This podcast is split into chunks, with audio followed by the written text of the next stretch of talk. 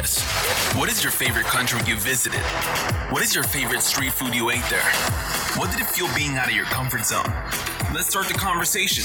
This is Pop Viajeros. ¿Qué tal, pop viajeros? ¿Cómo están el día de hoy? Estoy de nuevo aquí molestándolos un ratito junto con Carlo, que ahorita lo voy a dejar presentarse y saludarlos. Pero estoy muy feliz de estar de nuevo aquí con ustedes, chicos. Creo que es el tercer o cuarto episodio que estoy aquí. Espero les haya gustado muchísimo el último episodio de Guasa Andante, donde el condenado fue muy atrevido, bueno, tal vez no supo, pero se metió a nadar con cocodrilos. Entonces, si no lo han escuchado, vayan y escúchenlo. Pero el día de hoy tenemos un invitado muy, muy especial. Pero antes de presentarlo, Carlo, ¿tú qué esperas de este episodio? Uy, muchas cosas. Imagínate, ya sabiendo que este hombre fue hasta el otro lado del mundo, ha visitado muchísimos países, de los cuales eh, los que vamos a tocar hoy tengo mucha curiosidad de hablar de ellos.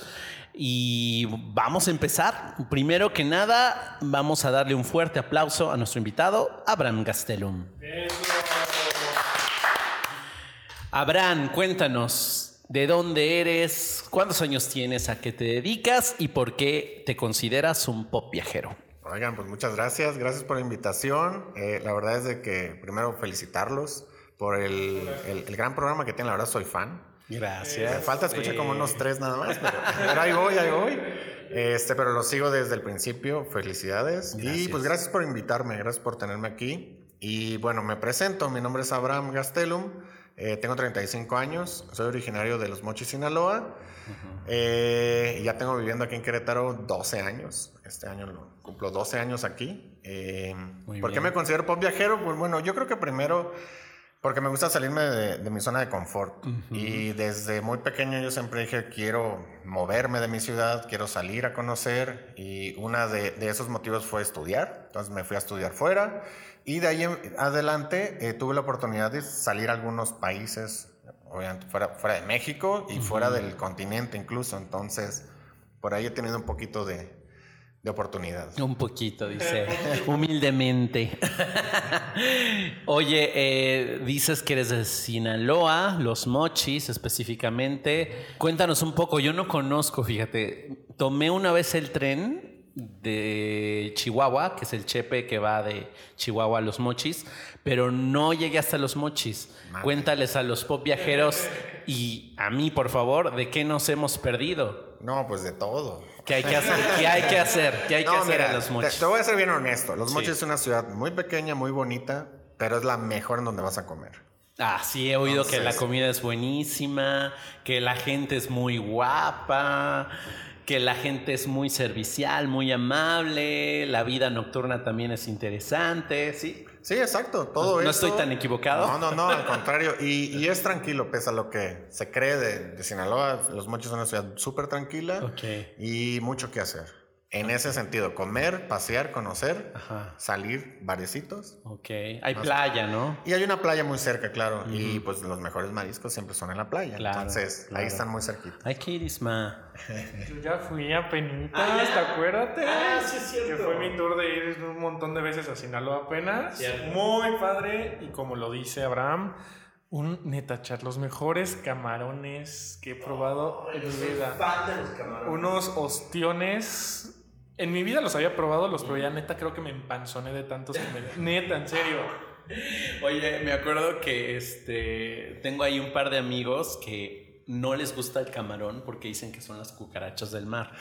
Pero mira, aunque tú me puedas decir que son las cucarachas del mar, son un manjar, de verdad, no saben de lo que se pierden, de verdad.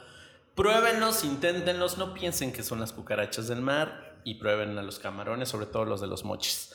A ver, Abraham, cuéntanos, ¿a dónde te ha llevado la vida? Cuéntanos del lugar más remoto y más lejano que has visitado.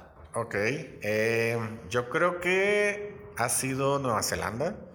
Es el, bueno, Australia, Nueva Zelanda, porque creo que incluso por tiempo de vuelo, creo que es el más, de los más largos. Porque un solo vuelo es de 13, 14 horas de, de puro mar. Entonces, Un solo vuelo. Unos- sí, ¿no? tienes que hacer varias escalas, pero digamos, una de esas escalas es de 14 horas. Wow. Ouch.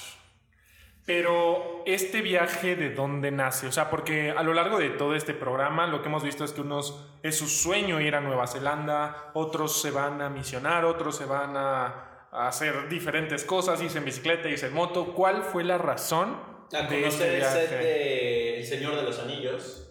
Ah, Mencionó que ya se filmó. Sí, de hecho, bueno, eh, la mayoría de estos viajes salieron de unos proyectos con un grupo de amigos y dentro de esos proyectos planeábamos incluso visitas técnicas a otros países para conocer eh, en el área de la ingeniería qué se estaba haciendo de, de novedades. Pero claro, pues siempre te das unos días para, para conocer, ¿no? ¿Y por qué él se eligió ese punto? ¿Por qué se eligió Nueva Zelanda? Uno, por el turismo. O sea, el turismo está enfocado a paisajes y a películas. Específicamente El Señor de los Anillos. Y, y lo puedes ver, incluso aunque ya pasaron muchos años de la filmación, todavía se conservan sets en, en- en medio de la ciudad. Oye, ¿y pudiste visitar como tal los lugares que, que fueron filmados en la película? Sí, eh, los lugares pues ahí siguen. Sin embargo, los sets pues se han desmontado. Sin embargo, hay muchos parques que, que digamos, en, en la, en la mera capital hay un parque muy, muy céntrico que incluso hicieron muchas de las escenas icónicas del Señor de los Anillos, la, la primera, la Comunidad del Anillo, que están marcados. Aquí se grabó tal escena, aquí se grabó tal escena, pero los sets ya están desmontados.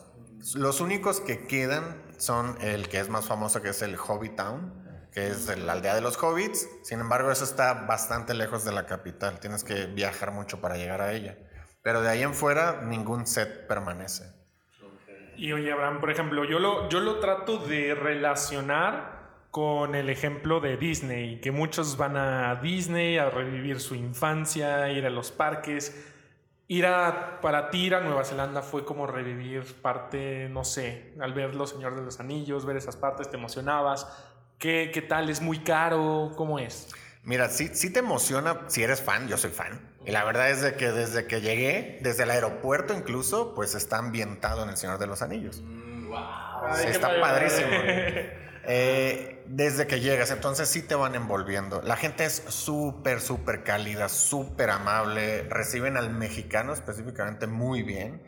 Les eh, sorprende un poco que, lleguen grupos, nosotros éramos siete, grupos grandes de turistas, porque normalmente llega uno, dos, tres. Entonces, pues ahí tienen sus protocolos, ¿no? De seguridad, pero todo bien, todo la gente perfectamente te entiende, incluso intentan hablarte en español, son, son muy, muy cálidos. Eh, no es caro, digo, saliendo de México, a lo mejor si estás convirtiendo la moneda, pues te empiezas a decir, chin, eh, esto está un poquito arriba, etcétera, pero en realidad no es caro, los hospedajes y los alimentos son baratos. Viajar dentro del país eh, conviene mucho rentar auto y tú moverte. Entonces, eh, te dan muchas facilidades, la gasolina es barata, entonces te puedes mover mucho. Eh, ¿Qué más?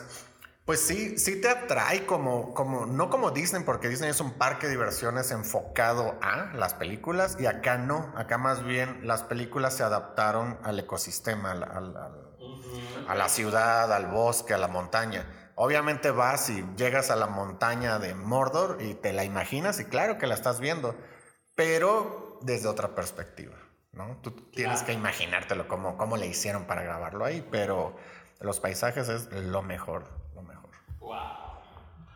Oye, ¿y qué fue lo más impresionante? Digo, aparte de todos estos sets y estos paisajes, eh, ¿alguna cuestión, no sé, cultural que te haya sorprendido de más? Sí, de hecho, eso les iba a comentar ahorita. Lo que más me llamó la atención no fue lo del Señor de los Anillos. O sea, sí vas pensando en eso. Incluso en el avión te ponen las películas del Señor de los Anillos para que ya te vayas ambientando. te vaya rápido las Exactamente. No, te echas toda la trilogía. Claro. Este, lo que más me sorprendió es su cultura tan arraigada. Ellos son los, los maorís, esos que hacen el haka. Entonces, eh, es impresionante eh, cómo mantienen y toda la población trata de mantener sus culturas vivas. Entonces tú puedes ver en el centro gente tatuada de la cara porque son los originarios de ahí, los nativos, y todo el mundo los respeta. Y pueden trabajar en donde quieran y los ves con traje y corbata, pero con cara tatuada. Y la gente no los ve raros, de hecho a nadie. De hecho, una de las anécdotas que, que- que más recuerdo es, fuimos a varios bares en la noche y ahí se acostumbra que entras a un bar, 10, 15, 20 minutos, te cambias a otro bar y vas conociendo. Y puedes ver gente ya al salir, obviamente, pues pasada de muchas copas, pero la gente no se mete con nadie. O sea, tú puedes ver una chava cayéndose de tomada y la gente se acerca a ayudarle si está bien, si necesita un taxi, etc. O sea, te respetan en todo momento. Claro. Entonces tú puedes andar por la vida feliz y sin preocuparte y no pasa nada. Es un, es una- un país donde realmente no pasa nada. Qué padre. Justamente lo que se hace era jaca, ¿no? Así es. La jaca. Tú sí has escuchado de ellas, ¿no? sí. ¿Te tocó ver una? ¿O cómo es impresión? Es que hacen caras súper locas. Explícales a los pop viajeros más o menos el contexto. Claro, mm, para mí el mayor contexto, si quieren pop viajeros, le ponemos después de que explique, le ponen pausa al episodio y van a buscar a YouTube, es el equipo de rugby de Nueva Zelanda. La jaca es como un ritual o como un baile, creo, donde como que llaman a sus ancestros para que les den el poder o la energía para combatir, en este caso en un, en un deporte. Pero lo curioso es que lo hacen con tanta pasión que de verdad te dan miedo, porque parte del baile también es intimidar al oponente. Claro. Sí, ¿no? Y por eso. Sacando la lengua. Sí, poniendo caras como agresivas. Sí, claro. Precisamente de eso se trata y, y, pues obviamente el, el deporte nacional es el rugby y hay otra de las de, de la parte cultural es ir a un bar a ver partidos de rugby. Wow. Entonces, eh, a nosotros nos tocó ir en, en invierno, punto ahí a resaltar porque eh, no lo tomamos en cuenta, veníamos de, de otro país más al norte y nunca nos paramos a revisar que iba a ser invierno en el hemisferio sur. Entonces era, era aquí en México era julio, un calorón, y en Nueva Zelanda era invierno, Invierno. y estaba a menos 20, más o menos, en las noches. Entonces nevaba, eh, la neblina, la lluvia, todo, pero a lo que voy es, había juegos de rugby. Y salían de los hoteles los equipos en short, sin playera. ¿En Y yo, con, y yo con siete chamarras. Wow.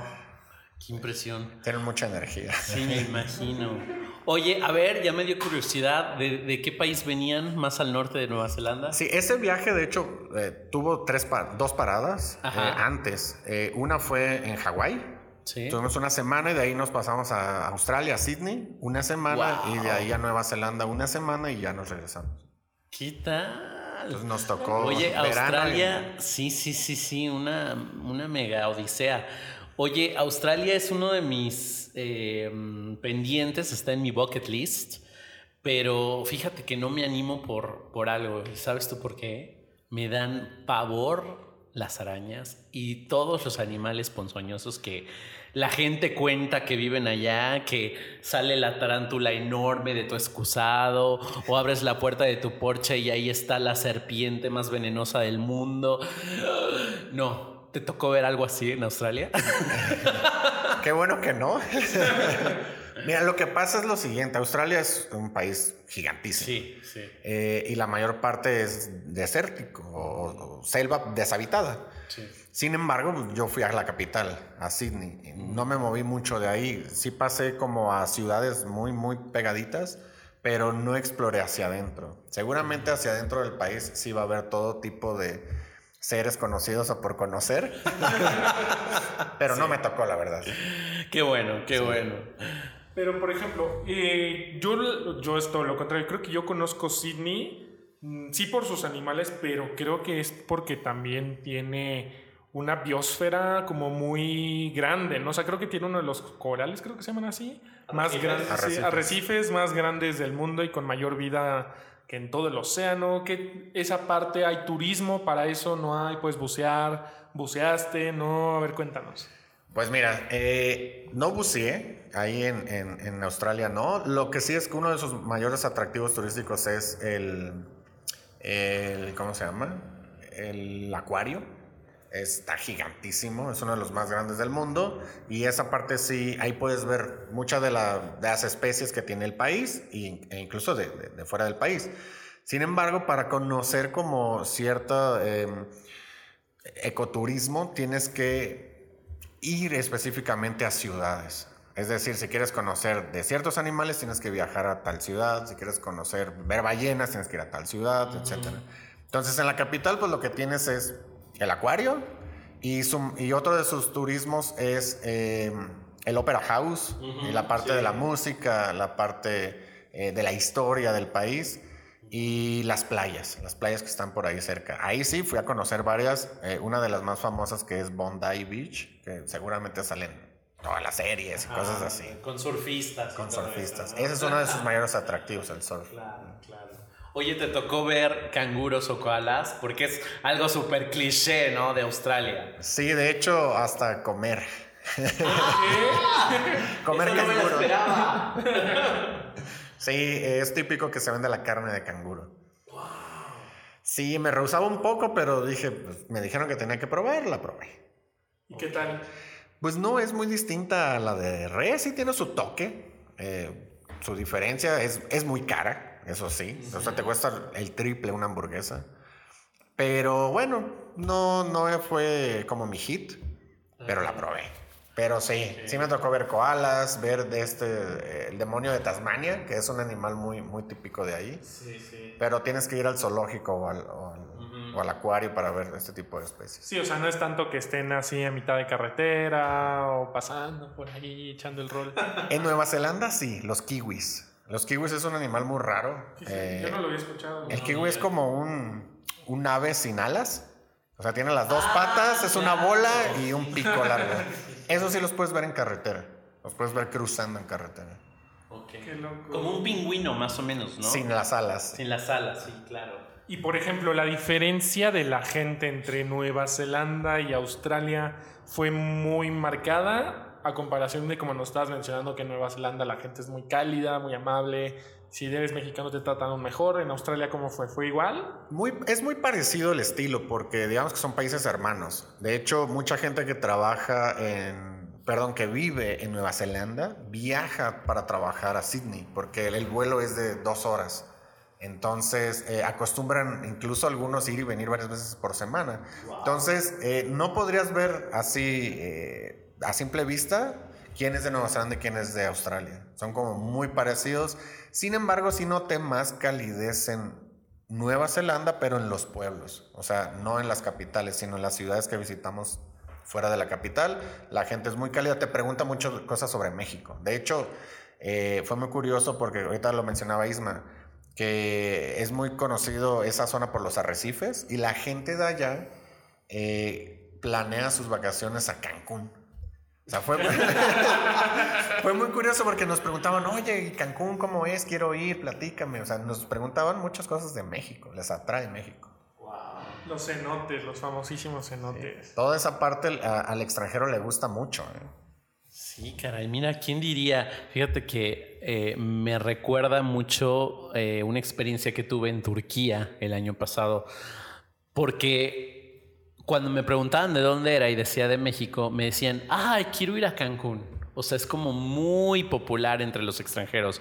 O, ay, me encanta el fútbol, sobre todo Chicharito. ¿Sabes? O sea, ese tipo de cosas que no te esperas o que en Turquía siguen consumiendo telenovelas de Thalía y para ella para ellos son así como el super hit y que nosotros casi casi la tenemos como la primera dama cuando pues no.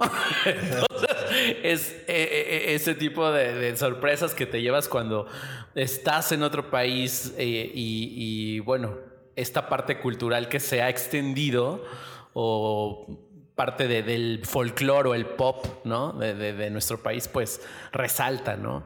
Oye, eh, hablando de, de Turquía, eh, ¿te, ¿te, ha llamado la atención el Medio Oriente? ¿Has visitado el Medio Oriente? Sí, también tuve la oportunidad en otra ocasión de viajar, fue un viaje de, de dos paradas. Una fue en Egipto y después de ahí fuimos una semana más a Dubái. ¡Ay, qué padre! Tengo unas ganas de ir a Dubái. Pero a ver, Egipto, obviamente, pirámides de, de Giza, Giza, Ajá. no sé cómo se diga. ¿Por qué nace ese viaje? Igual fue con amigos, fue con pareja, novia, exnovia. Fue con el mismo grupo de amigos, igual nació de un proyecto, fuimos a ver algunas, eh, algunas granjas de producción de, ranas incluso, producen muchas ranas. ¿En Egipto? Sí. y algunas producciones en invernadero, entonces tenemos algunos proyectos de eso en ese momento y fuimos a, conocer y, y también a conocer el lugar. Es que qué padre, ¿no? O sea, irte para trabajar mejorar tal vez, tomar técnicas, al mismo tiempo te das un buen paseíto y te regresas a traer esas cosas acá. Ahí está bien padre eso. Pero llegando a Egipto, en cuestión, yo te pregunto esto, ahora porque a mí me pasó, yo estuve un poquito arriba en Israel. Eh, no sé si, bueno, por tu primer nombre, Abraham, no llegaste a, a tener problemas al momento de entrar a Egipto, te retuvieron más tiempo, ¿qué onda? Checa, no fue al llegar, allá, fue al llegar aquí. ¿Ah, Cuando regresamos, eh, la escala era Estados Unidos. Y al llegar a Estados Unidos, me mandaron a la línea roja. Entonces me separaron como dos horas de todo el grupo, de hecho a todos, pero luego nos fueron separando de manera individual. Y las típicas preguntas de a qué fuiste para allá, este, qué aprendiste, aprendiste a hacer bombas o no. O sea, cosas así te preguntan. ¿De verdad? Sí, sí, son muy, muy intensos. En Estados Unidos. De ahí en fuera, cero eh, que te hayan preguntado algo por qué fuiste, a qué fuiste, nada.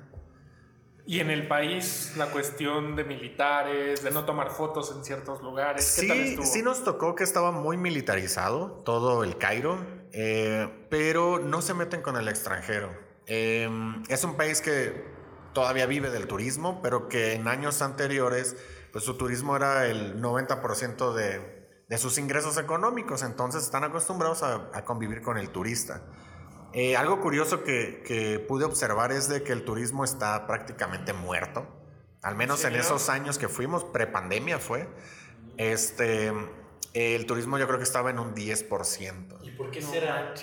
Por la situación política que tienen en, ah, en Egipto, o que han tenido en Egipto. Entonces sí ves los militares en todos lados, e incluso tip, yo creo que para los que quieran ir, sí o sí, contraten guías de, turísticos em, avalados por el gobierno. Porque como hay poco turismo, se tienden a aprovechar del extranjero, en el sentido de que te quieren cobrar de más o te quieren llevar a lugares que no estás pidiendo. Entonces, sí o sí asegurar un guía turístico, eh, una, una, agencia de, de guías, y ellos se encargan de todo, van por ti al hotel y en el hotel incluso les piden sus credenciales a estas personas, si no, no te dejan salir del hotel. O sea, ellos verifican a qué horas te vas, a qué horas te traen y te mantienen, digamos que en cuidado. Nada del, eh, de qué espantarse, pero sí de mantener todo como en un orden políticamente correcto y, y, te hace sentir a ti pues, más seguro de, salir, ¿no? Nosotros así le hicimos, siempre estuvimos con, con una agencia. Oye, eso es muy buen tip. Yo, yo si fuera, eh, sí tomaría esa recomendación porque me gusta mucho viajar solo, explorar, irme por mi cuenta, pero sí hay países o hay contextos políticos o sociales donde no es la mejor idea ni la mejor opción. Entonces, pongan atención, pop viajeros, si van a Egipto. ¿Qué es lo imperdible, aparte de las pirámides que ya sabemos, la esfinge, que es algo que no te puedes perder si vas a El Cairo, por ejemplo? Pues mira, eh, tienes que ir sí o sí al, al, área de las pirámides, de la Esfinge, eh, incluso recorrerlas en camello. Es como el sí o sí para la foto, y verlas. es muy impresionante, está padrísimo, pero no es eh, culturalmente lo mejor. Lo mejor está fuera del Cairo. Nosotros estuvimos también, dentro de lo que organizamos, viajamos unas cuantas horas a otra ciudad que se llama Luxor en donde está el Valle de los Reyes, que es donde estaban enterrados los faraones. Ese sí es el tour imperdible. Sí tienes que agarrar un avión, no es caro. Eh, son como tres horas en avión y llegar tempranito e incluso lo puedes comprar en un paquete donde te incluye el avión y de vuelta el mismo día y recorres todo, lo más importante el mismo día. Ese lugar es el imperdible.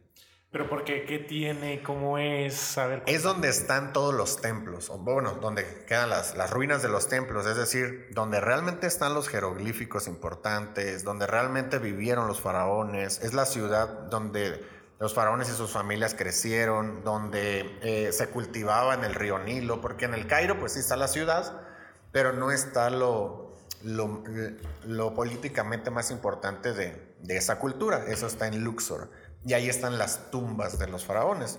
Los faraones no nada más los enterraban en las pirámides, sino que los enterraban y los escondían en, digamos así como cuevas, eh, en las montañas. Entonces, cuando ya los enterraban con todas sus riquezas, tapaban la montaña para que quedara perdida en el tiempo. Entonces los cazadores de tumbas lo que hacen es escarbar y van encontrando tumbas. De hecho, se siguen encontrando hoy en día.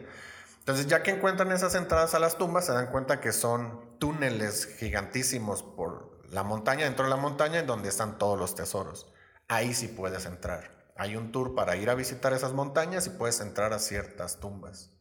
Eso es lo imperdible. Y todavía se ven ahí como con recuerditos, oro. ¿Cómo se ven? O sea, ¿cómo? es que eso a mí me intriga mucho porque creo que todos ubicamos Egipto por la parte del oro, que el maquillaje, que los faraones, que las vestimentas. Eh, cuéntanos un poquito de eso. Pues en las tumbas ya no hay nada. Obviamente estos cazadores de tumbas las saqueaban. Llegaban, las encontraban. Eh, normalmente eran, no sé, investigadores ingleses Llegaban, sacaban todo y a los museos, ¿no? Normalmente era gente pues, de mucho dinero que tenía para pagar estas excursiones y tenía museos, entonces todo se lo llevaban a los museos o lo vendían a los museos. Entonces, si quieres ver como las reliquias, están en los museos. Si quieres ver las momias, están en los museos. El Museo del Cairo tiene algunos, no tiene todos. Eh, solo tiene dos, tres momias muy importantes y el resto está en, museos de todo el mundo, como en Alemania o en Francia. Pero eh, la tumba es, son los túneles. Lo que sí está muy padre es que los rehabilitaron eh, y le metieron luces especiales para que puedas verlos, porque son kilómetros hacia adentro de la montaña. Entonces puedes observar cómo decoraban estas cámaras donde estaban los, los sarcófagos. Y la experiencia de ir bajando, porque dime si sí o no, Chas. Eso que dices que vas bajando y vas bajando nos pasó en Mineral de Pozos. Ah, una vez que fuimos. Vas sintiendo más frío y más frío y de repente ya no ves como lo que hay atrás. Sí, no, y denso y el aire se pone así como, no sé, es difícil respirar. ¿Qué pasó eso? Sí, es parecido a entrar a una mina. La diferencia es de que em, estas tumbas están cuadradas y están, digamos que, como, si fueran paredes, como si fueran eh, rectángulos. Entonces vas viendo las pinturas en techo, pisos, paredes. Entonces eso te distrae un poco, pero cuando menos acuerdas y volteas para atrás, ya no se ve la luz del día. Sí, claro. Y tiene luz artificial para que creas que sigue siendo de día adentro, ¿no? Entonces ah, te puedes quedar una hora caminando dentro de una sola tumba. O sea, hay tumbas de kilómetros que vas bajando, bajando, bajando. Impresionante. No, bueno, qué ganas de, ir. Ya, ya, ya me tocará ir en los próximos años. Y mencionaste Dubai, que también es otro de mis pendientes. Pero ay, fíjate que tengo sentimientos encontrados porque hay gente que va y regresa fascinada, ¿no? Por toda la tecnología, ¿no? La majestuosidad, la... Eh, ¿cómo, le llaman a esto? Pues el lujo, el lujo que se puede ver por doquier, oro, etcétera, ¿no? Y hay otras personas que no regresan con esa sensación de euforia porque lo ven todo muy artificial, muy eh, automatizado, no ven una cultura como tal como en otros países árabes. Cuéntanos cuáles fueron tus impresiones y si pudiste ver ese contraste, ¿qué te gustó, qué no te gustó? Pues es, de entrada es un país en el que te la pasas muy bien. Todo está condicionado para que el visitante disfrute. Eso, ellos viven mayormente del turismo últimamente. Eh, el calor está impresionante. Me tocó ir en verano. Uy. Y sí llegaba hasta 55 grados. Yo iba a preguntar, ¿40 grados? No, 55 grados en la sombra. Ay, no, qué horror. Sin embargo, todo está climatizado. O sea, sales de tu hotel y nada más te da el sol de la puerta de tu hotel a 50 metros que está la estación del metro y ya todo es climatizado. Ah. De ahí en fuera no pasas por el sol. Los autobuses, las de turismo, los taxis, todo, todo está climatizado. Incluso hay túneles en las banquetas climatizados. Entonces, si quieres ir caminando en la calle, vas con aire acondicionado. Eso es muy conveniente. Sí, muchas gracias a la gente de Dubai. Exactamente. Entonces, está condicionado para que el turista se la pase bien. Sí, eh, sí tienes razón. te impresiona mucho ver el oro, ver la, las megas plazas con las tiendas que quieras, e incluso ir a un cajero y puedes retirar oro. O sea, tú puedes decir, metes tu tarjeta y quiero tantos gramos Cinco de oro. lingotes, tres gramos. Exacto, no, sí, tal cual. Incluso hay mercados donde te, te preguntan, ¿quieres pagar en dólares, en dirhams, que es su moneda, o en oro? Entonces lo usan como moneda también.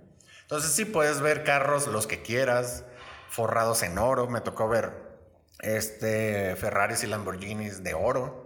Y como si nada, o sea, están ahí en la calle estacionados o en el mall estacionados, sin seguridad ni nada, o sea, te puedes acercar, no pasa nada. Claro. Pero es bien importante, bueno, a mí me gusta siempre ir como al museo más típico, donde aprendes la historia del país. Claro. Y es muy interesante cómo Dubái viene de la nada, o sea, de cero. Era un puerto pesquero que pescaban perlas, o bueno, eh, ostras para sacar las perlas. Realmente de eso vivían la- los primeros nativos de la zona. Y de esa riqueza que fueron generando, eh, estos eh, árabes poderosos lo que hicieron fue juntarse, ponerse de acuerdo y dijeron, ok, las perlas se van a acabar en tantos años, tenemos que vivir de algo. En esas, pues descubrieron petróleo. ¿No? Entonces se disparó la riqueza, por Sí, eso de la es muy perla al famoso. petróleo, claro. sí. Exactamente. Pero lo mismo, se volvieron a reunir estos dirigentes y dijeron, ok, el petróleo se va a acabar. ¿Qué tenemos que hacer? Bueno, vamos a vivir del turismo. Entonces planearon todas sus ciudades para vivir siempre en un futuro del turismo. Claro, volvieron a descubrir otros yacimientos de petróleo y la historia sigue, pero ellos ya están listos y nos lo contaban. Estamos listos para vivir por siempre del turismo. Entonces es una ciudad que está preparada para eso, por eso es muy impresionante. Sin embargo, yo recomiendo siempre aprender de dónde, de dónde vienen, ¿no? De dónde, cómo iniciaron. Y pues sí, pues tiene los mejores restaurantes del mundo, las mejores atracciones del mundo, los parques de diversiones muy padrísimos. Hay de todo, hay de todo para hacer. Wow. ¿Te imaginas un viajecito así? Eh, igual no para no pagando en oro, pero, pero sí, sí te ves en Dubai algún día. Sí, pero honestamente de los cuatro países que hemos hablado, a mí los dos que me llaman más la atención es Egipto y Australia. Dubai como que sí, pero yo estoy también como con eso que están diciendo, el, como el hate que se ve un poquito falso algunas cosas. Yo tengo más esa idea, ¿no? Pero, por ejemplo, yo lo vi apenas en un artículo que fue como, el- como lo que fue aquí en Querétaro las comunidades extranjeras, pero allá fueron como las comunidades internacionales y vi que pues toda la ciudad estaba repleta como espacios para México, para Argentina y así, y vi la tecnología que le estaban metiendo a eso, está impresionante. Pero, por ejemplo, yo tengo una duda, como dices, es una ciudad que se creó. ¿Qué tan grande es? O sea, ¿la puedes recorrer de una esquina a la otra caminando? No, es una ciudad bastante, bastante grande. Si De no es Las Vegas. No, no, no, no, para nada. O sea, las carreteras son así como se ven en, la- en las fotos de seis carriles por lado, rectas larguísimas y no, sí o sí tienes que este, tener un medio de transporte. Puedes moverte en metro siempre y cuando estés cerca como de los malls principales, pero si no, tienes que tener cómo moverte. Sí, no, si no te cocinas aparte con esa temperatura y, y luego dicen que hay unas tormentas de viento, Sí. o sea, espectaculares. Sí, sí, es muy típico que puedas subir al, al- a este edificio, al Burj Khalifa, que es el más alto, y ya estando arriba, si te toca tormenta de arena, puedes dejar de ver la ciudad incluso, o sea, no se ve la ciudad. Wow. Entonces sí es muy típico que haya tormentas de arena, imagínate, el mar está pegado, o sea, es playa. Entonces es arena con sal, con calor, bien rico. Wow. Yo me llevo gelatina. ahí. No, sí, sí, sí, yo me derrito. Oye, pues súper interesante todo lo que nos cuentas, Abraham. Para terminar, cuéntanos un poquito de México. Ya sabemos que Los Mochis es un lugar especial para ti porque eres originario de allá. ¿Qué otro lugar de México le recomendarías a nuestra audiencia visitar? Que te haya tocado vivir algo memorable eh, que puedas compartir hoy con nosotros. Claro que sí. De hecho, eh, uno de mis objetivos junto con mi esposa y mi hija es conocer más México. Créeme que antes de contestarte, un- una breve reflexión que he hecho es que no podemos estar queriendo conocer otros países, sin al menos, no digo conocer todo, pero sí intentar conocer más de México. Claro. Es impresionante cómo la gente de fuera quiere venir a México y no valoramos lo que tenemos tan cerquita. Ya Y, sí. ¿Sabes qué? Yo no había ido a Oaxaca hasta hace apenas unas semanas. por ejemplo. Este, y me impresionó que está tan cerca. Es un avión de una hora, es un vuelo de una hora de Ciudad de México a Oaxaca. Bueno, específicamente a Huatulco, a las playas de Huatulco. Pero sí, te impresiona que tienes tanto que ver, tanto que conocer. Tenemos una abundancia de ecosistemas, de, de- de paisajes, de, de lugares mágicos que, que nos quedan casi casi a la vuelta de la esquina y no les hacemos caso por preferir a veces ir más allá. Pero bueno, a ver, ¿cuáles son los lugares que recomendarías visitar aquí en nuestro México? Híjole, yo creo que primero, así en resumen general, todos los lugares arqueológicos de México, todas las zonas arqueológicas de México. Sí, fui a ver las pirámides de Egipto, pero las de Teotihuacán siguen siendo impresionantes. Y de ahí te puedo numerar muchas más. Pero nosotros, en mi familia, mi esposa, mi hija yo somos fans de ir al bosque. Nos encanta el bosque, yo les recomiendo conozcan la sierra. Eh, una de mis favoritas es la de Hidalgo. Vayan a la parte de Mineral del Chico. Es un lugar de relajación, de desconexión. No hay ni señal de celular. No va a haber eh, presión de nada. Vas a descansar a unas cabañas. Eso lo disfrutamos mucho.